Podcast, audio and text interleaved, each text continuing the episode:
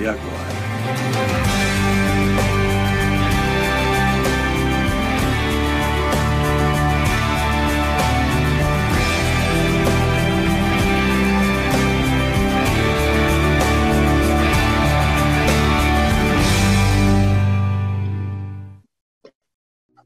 Hoje nós estamos voltando ao horário da manhã e a pergunta que talvez você esteja se fazendo é por quê?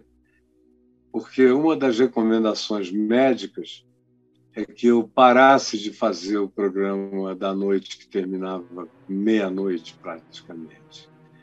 E eu ainda ficava aqui com o Braulio mais uma conversinha, ia para o quarto, aí dava uma relaxada, porque às vezes a cabeça muito cansada, você precisa de um relaxamento para ter até vontade de comer, fazer a ceia da noite.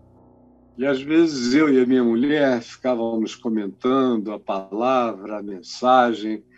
Quando a gente via já uma e meia da manhã, íamos a comer e demorávamos demais a dormir.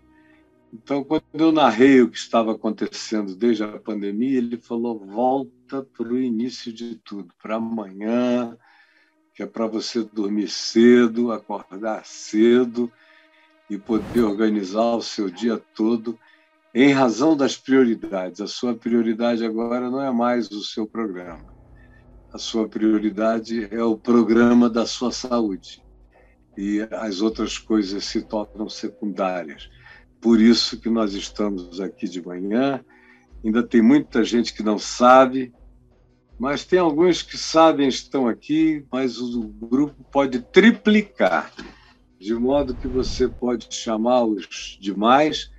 Tem gente que é só da noite, que não vai conseguir vir para amanhã, mas tem muita gente que era da manhã e não podia ir para a noite. Então, amigos e amigas, avisem todos para todo mundo chegar aqui, para aquela congregação que já estava formada à noite. Era uma verdadeira igreja aqui de conversa, de comunhão, de amizades, de alegria. Ô, oh, Fulano, que saudade, que bom que você veio. Quanto tempo que eu não te via, menina, isso e aquilo. Essas conversas boas da gente ver do amor das pessoas. Convidem a todos os amigos será toda terça, quarta e quinta, nesse horário das dez e meia da manhã, como era antes. Eu quero hoje ler para você apenas dois versículos da Bíblia, do livro de Salmos e do profeta Naum.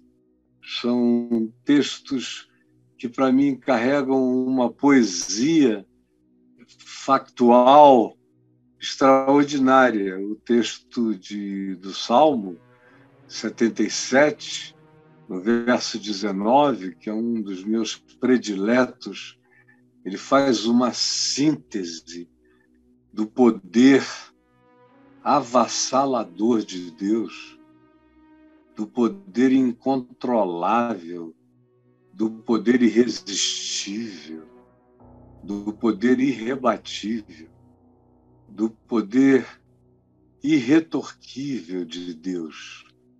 E, ao mesmo tempo, é uma descrição da sutileza desse poder, da suavidade, da discrição, da delicadeza, da gentileza da fenomenologia que se manifesta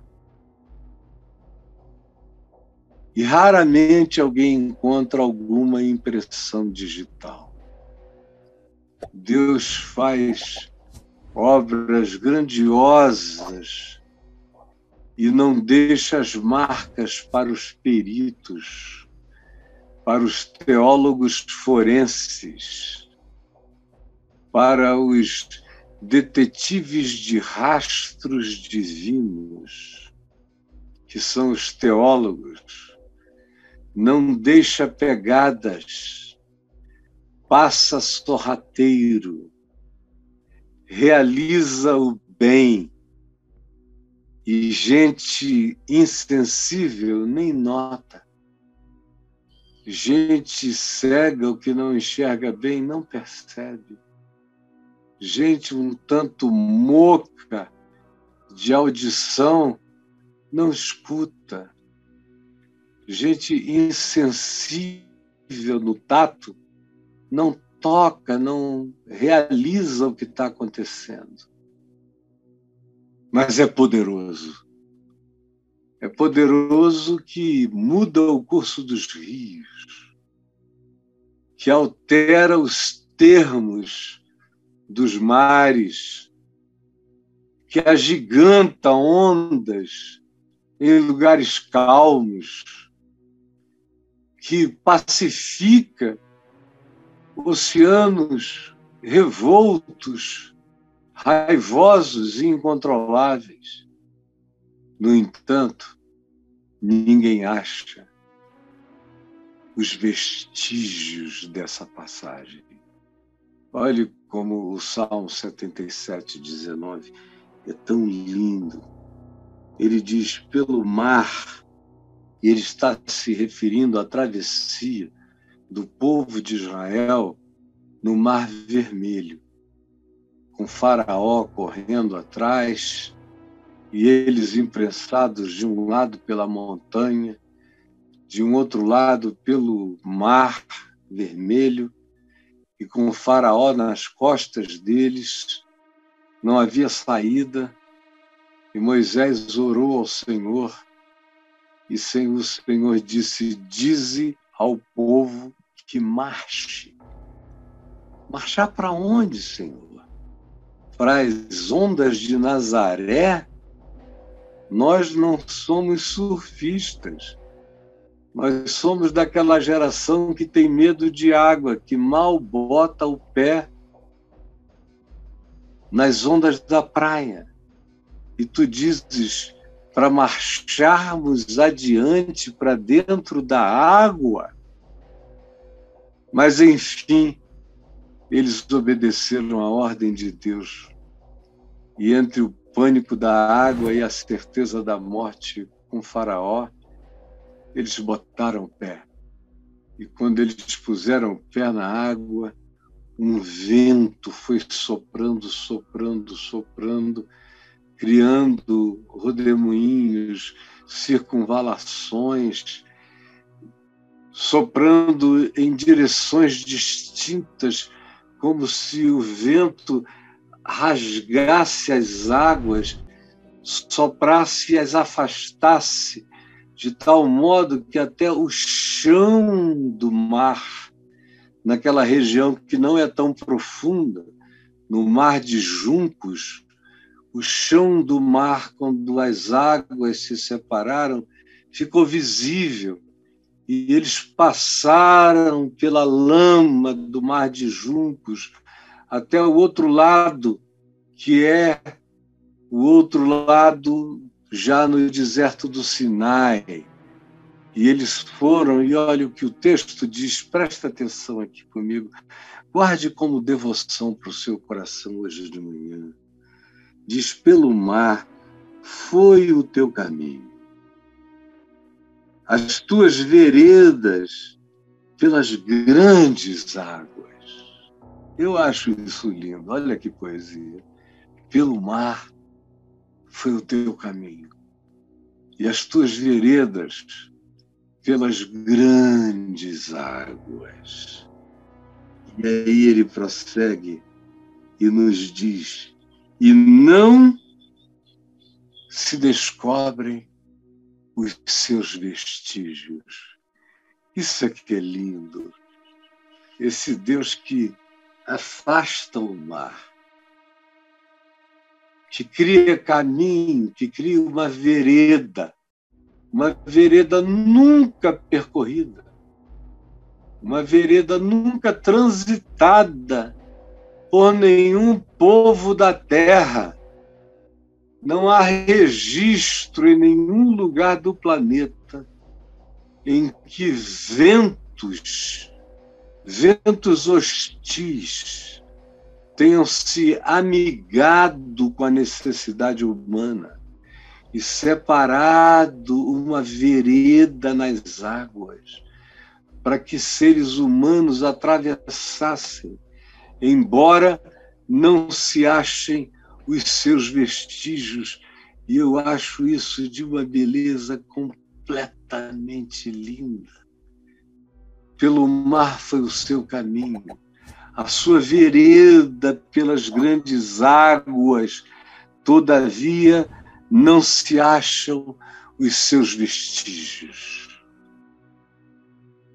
O outro texto que eu quero ler para você, aqui no profeta Naum, no Velho Testamento, que não está feito a leitura de Naum, ele está aqui, ele vem depois de Miquéias, Miquéias logo depois de Jonas, Naum precede Abacuque Sofonias. Está aqui na minha Bíblia, é página 908 do Velho Testamento, mas dependendo do tamanho da Bíblia, mudam a numeração das páginas.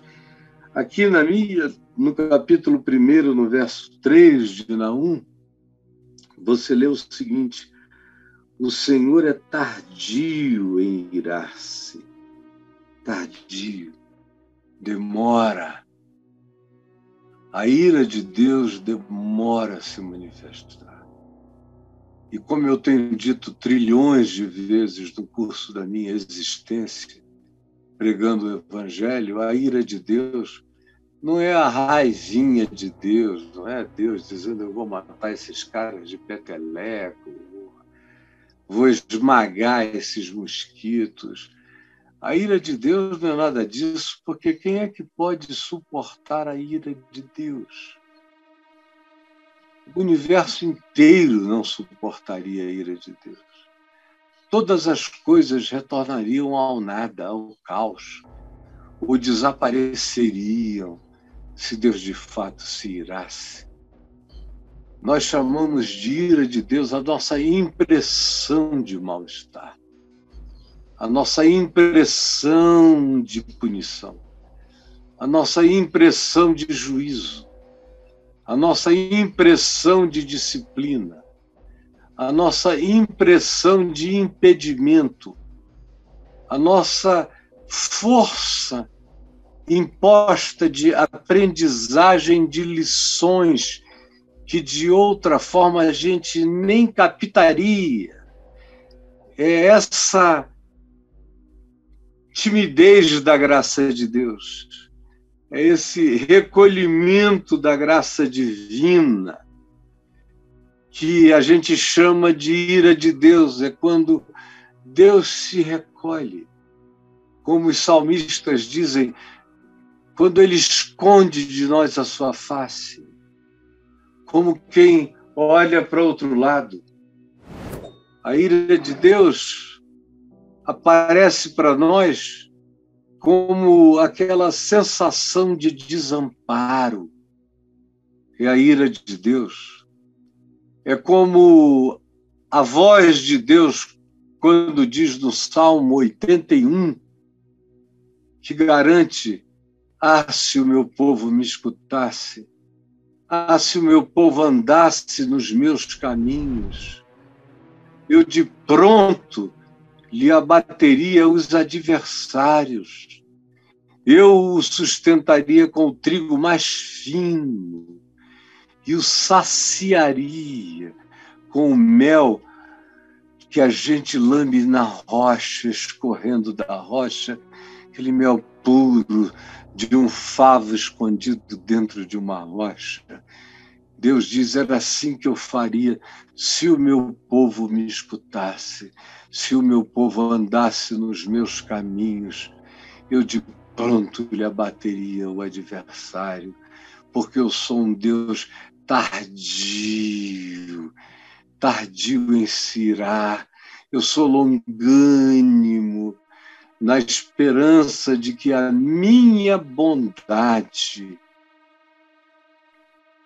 comova, que a minha bondade esprema o coração das pessoas, que elas tenham tempo para refletir, para juntar dois, três, quatro, para entenderem a síndrome das angústias acometidas, para fazerem uma leitura de consciência, para buscarem arrependimento, mudança de mente, mudança de atitude e alinhamento da vida com a vontade de Deus, o alinhamento dos nossos sentimentos com os sentimentos provocados pela bondade, pela longanimidade, pela fidelidade, pelo amor, pela justiça. Quando a gente se alinha, a gente não experimenta jamais nenhuma forma de ira de Deus. E essa ira de Deus é apenas um, um recolher-se discreto, é um afastar-se um pouco para trás, é dizer: é isso que vocês querem? Então andem nos caminhos de vocês. E o profeta Naum diz: o Senhor é tardio para irar-se, mas grande em poder. E jamais inocenta o culpado, não faz vista grossa para maldade, para perversidade mesmo que ela se esconda nos escaninhos mais reservados do nosso coração, você é um flagrante diante de Deus e eu também.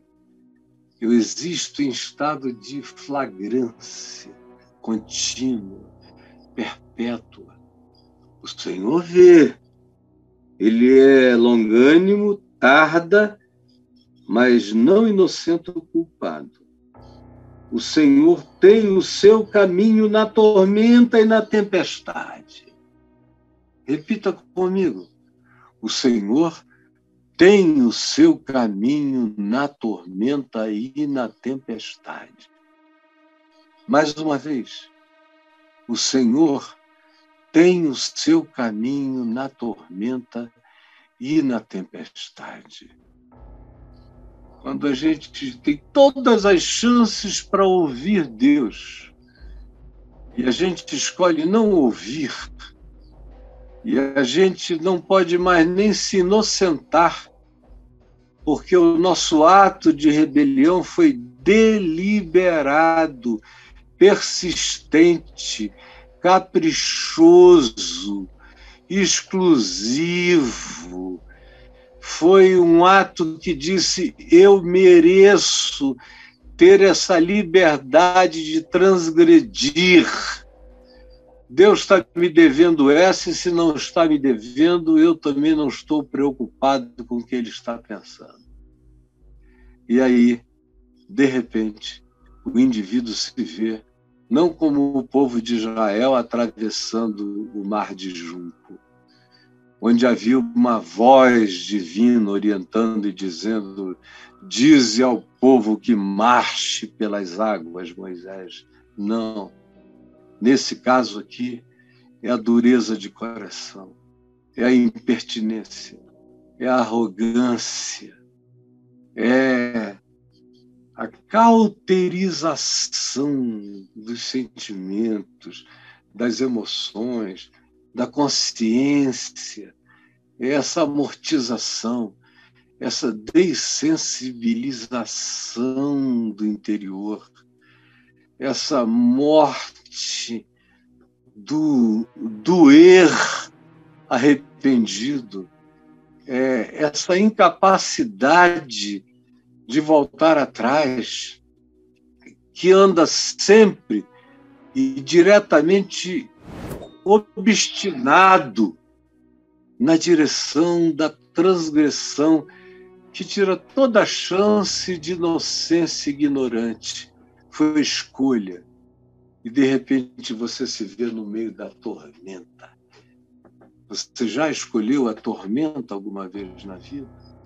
Pensando que estava só escolhendo o seu capricho, sua vontade, seu prazer, seu desejo, sua avareza, sua fome de dinheiro, seu tesão, sua vontade incontrolável de subir, de ascender, de sentar-se num lugar de maior privilégio, e você encasquetou-se nessa direção e andou de maneira pusilanemente deliberada na direção do erro, quando viu estava num corredor polonês de tempestades de todos os lados, andando num caminho de tormenta.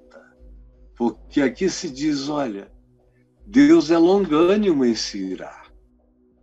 Mas ninguém brinque disso. Ele também tem um caminho que atravessa o meio da tormenta. Para quem não quis evitar antes, será inevitável atravessar no tubulão das agonias. Persistiu, disse: Seja feita a minha vontade, assim na terra como no céu, e a vontade de Deus no céu que se adapte à minha vontade na terra. Entrou no túnel, no tubulão de Nazaré, sem prancha e sem saber surfar, com aquelas toneladas de água na cabeça. Cairão todas sobre você.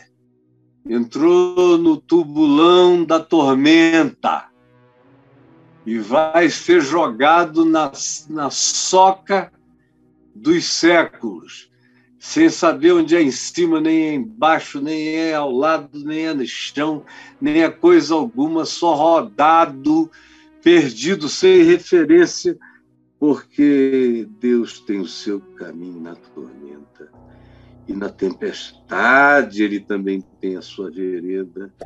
E as nuvens são o pó dos seus pés.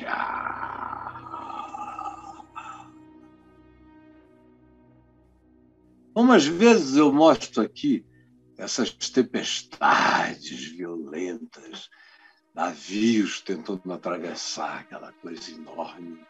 Deus tem um caminho na tormenta.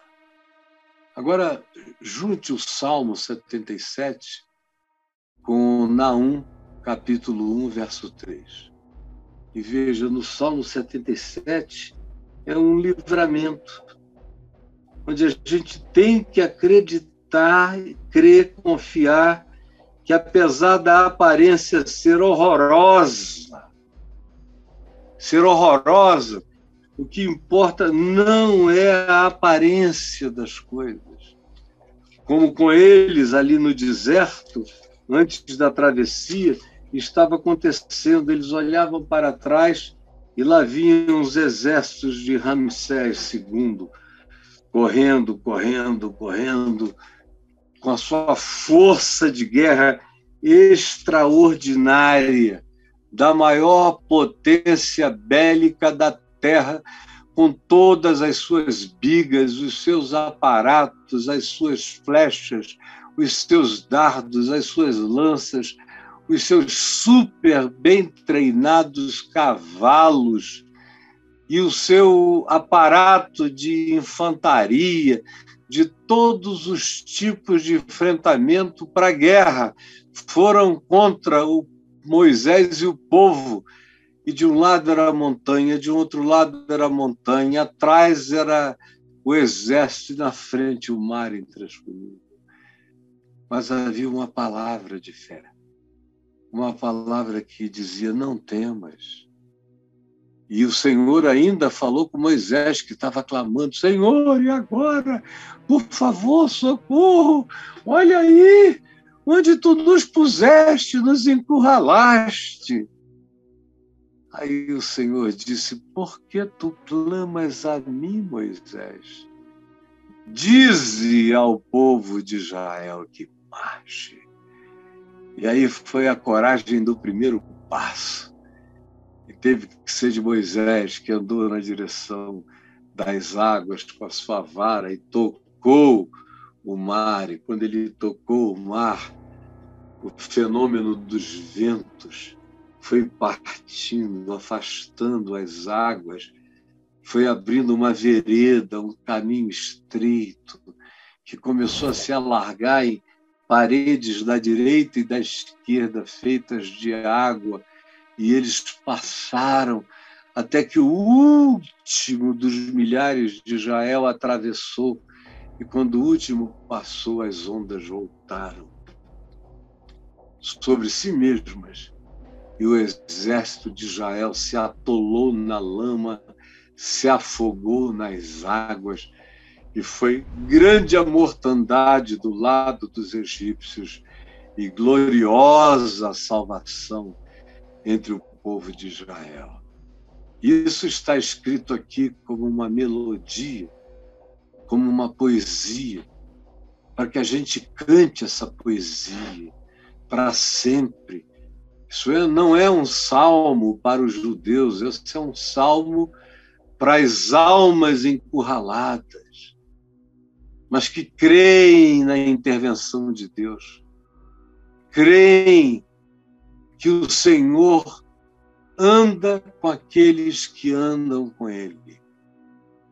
Que o Senhor permanece com aqueles que permanecem nele. E que o Senhor honra a fé daqueles que pela fé caminham honrando a Deus. Aí os ventos se tornam aliados, as águas se emparedam, veredas estreitas se alargam e o impossível se torna possível. E o que nunca ninguém tinha visto aparece subitamente diante dos nossos olhos. Quando a gente está sob a palavra de Deus.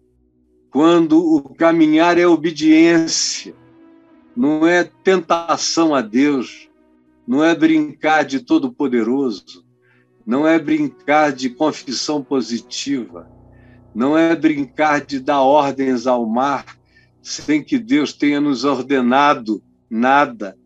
Não sou eu e não é a vara de Moisés, não é a boca de quem confessa, é a palavra de Deus que, em sendo crida, em sendo crida, realiza a vereda impossível, o caminho impossível, o impossível dos homens que se torna possível para Deus.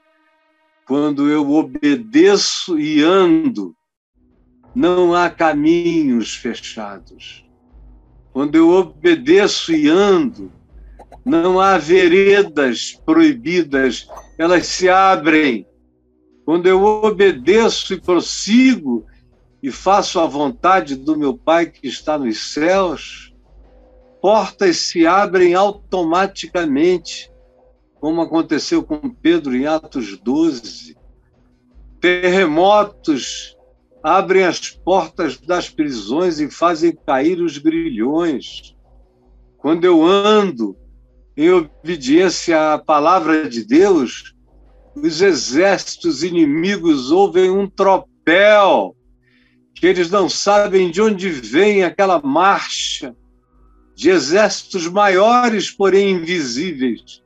E eles se põem na carreira, espavoridos, amedrontados, sem saber nem de quem nem por que correm, porque o temor do Senhor se abate sobre os nossos adversários quando eu ouço a palavra e eu não tenho medo dos impedimentos, e eu confio mais do Senhor do que temo os que vêm me fazer mal. Quando a confiança é maior do que qualquer risco ou ameaça, quando antes de me entregar ao medo que me assoda por trás, eu me entrego à confiança que abre caminhos diante de mim, eu atravesso qualquer oceano de impossibilidades. E não tem uma bandeira dizendo: vem por aqui, é tudo discreto. Se você não prestar atenção, você nem nota. Se você não prestar atenção, você atravessa e quando vê, alguns bobos dizem: Ih, como é que a gente chegou aqui? Porque nem discerniram essa mão bondosa, carinhosa, poderosa, que arreganha os mares para que o seu povo passe. Essa mão poderosa que desvirgina oceanos para que o seu povo fecunde uma nova terra, atravesse para um outro polo, para uma outra margem mas eu tenho que estar em obediência ao Evangelho. Não é a profecia de uma irmã, não é a fala gritada, histérica, estriônica de algum pseudo-profeta. Não, é a palavra de Jesus, é a promessa dele. Não temas, sou eu, não temais, disse ele sobre as águas. Não temais, sou eu. Não é um fantasma. Sou eu. Podem vir. Não tenham medo. Olha aqui as águas. Olha os mares. E eles se aquietam. Venham. É a minha palavra. Eu já tenho atravessado mares impossíveis. Estão vendo esse homenzinho que está cada dia mais velho aqui? Está fazendo 50 anos que eu estou atravessando mares impossíveis, águas revoltas, aonde ninguém cria, de onde todos diziam: daí ele não sairá. Acabou a vida dele ele não ressuscitará. É uma página virada. É uma história para ser lembrada, quem sabe, mas ele mesmo morreu.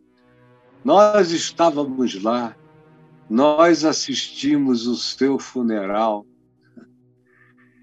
E aí, eis que o Senhor disse: Eu tenho um caminho pelas grandes águas, eu tenho uma vereda para ti, Caio, pela qual nem todos passaram e pouca gente conhece. Tu vais conhecer o fundo dos mares e tu vais atravessar no abismo dos oceanos. Tu vais ficar íntimo de abismos e nunca mais os temerás e chegarás em terra firme, porque eu, o Senhor, te levarei com a minha mão. E eu já passei tantas vezes que eu estou aqui olhando para os abismos que ficaram para trás e sem medo nenhum de qualquer abismo que me venha adiante, por uma razão simples eu só quero andar quando o Senhor disser: marcha, vai. Se eu não tiver paz para ir,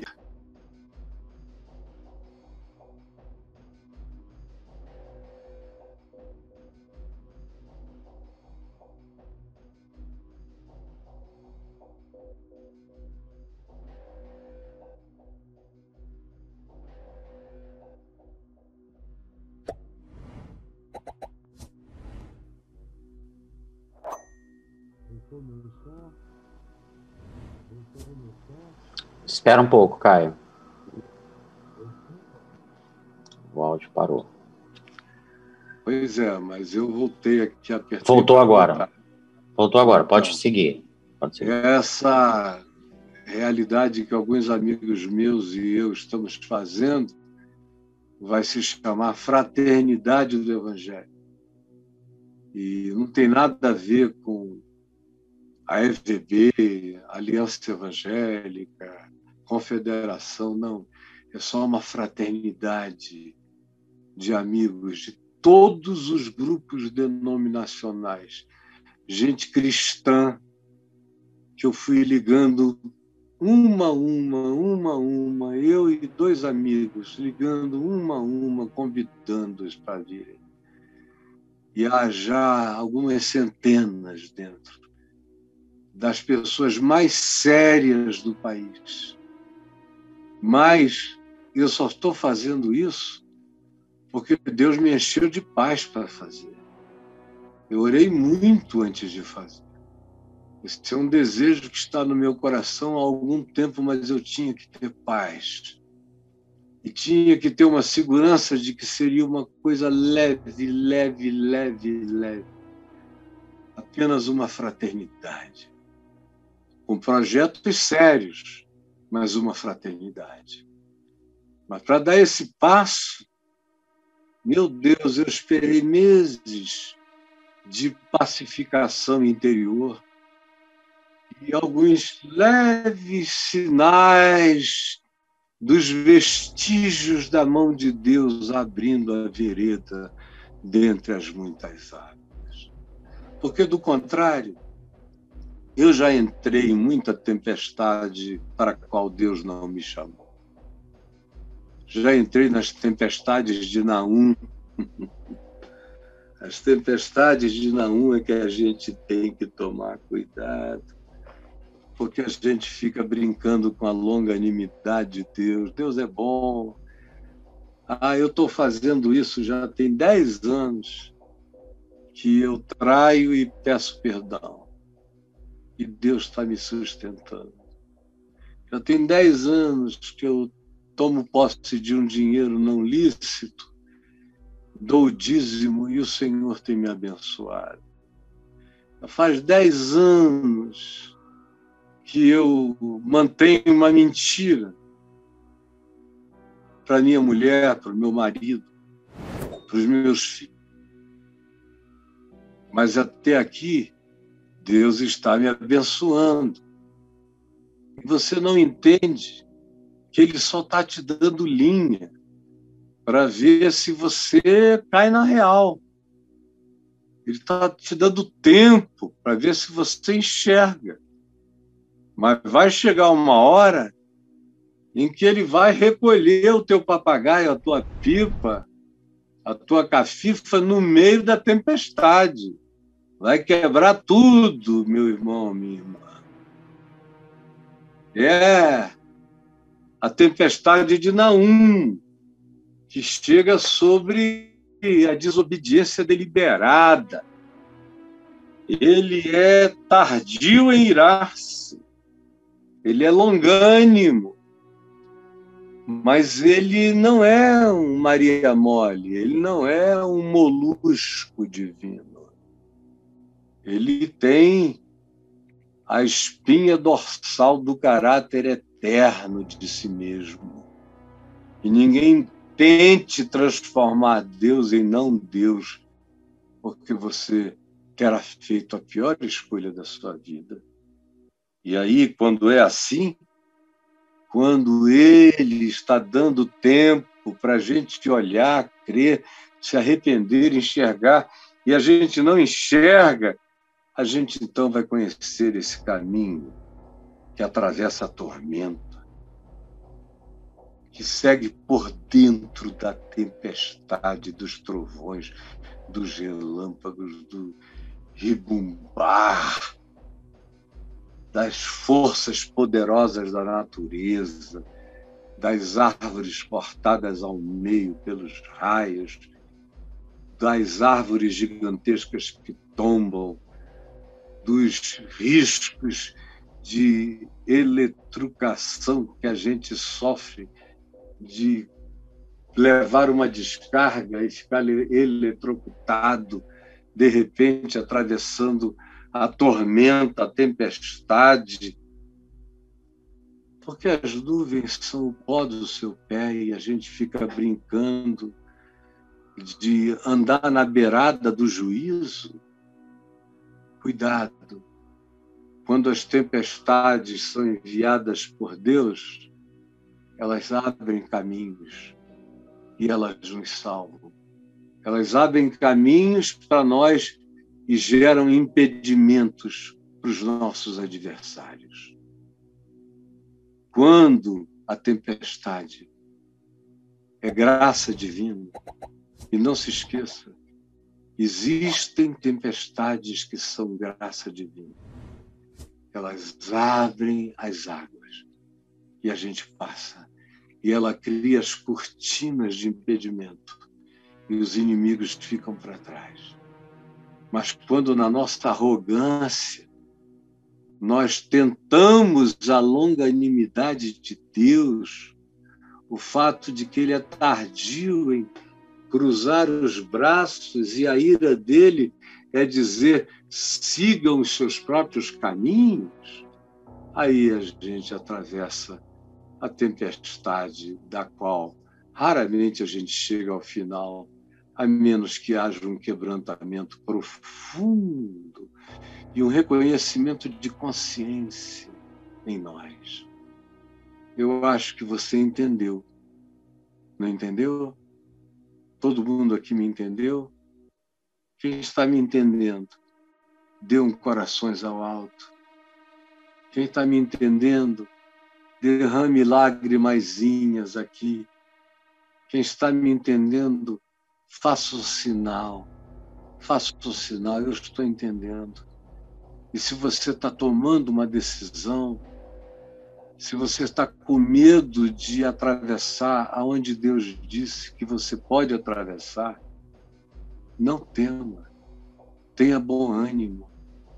Eis que Jesus chega e diz: Sou eu, não temo mais.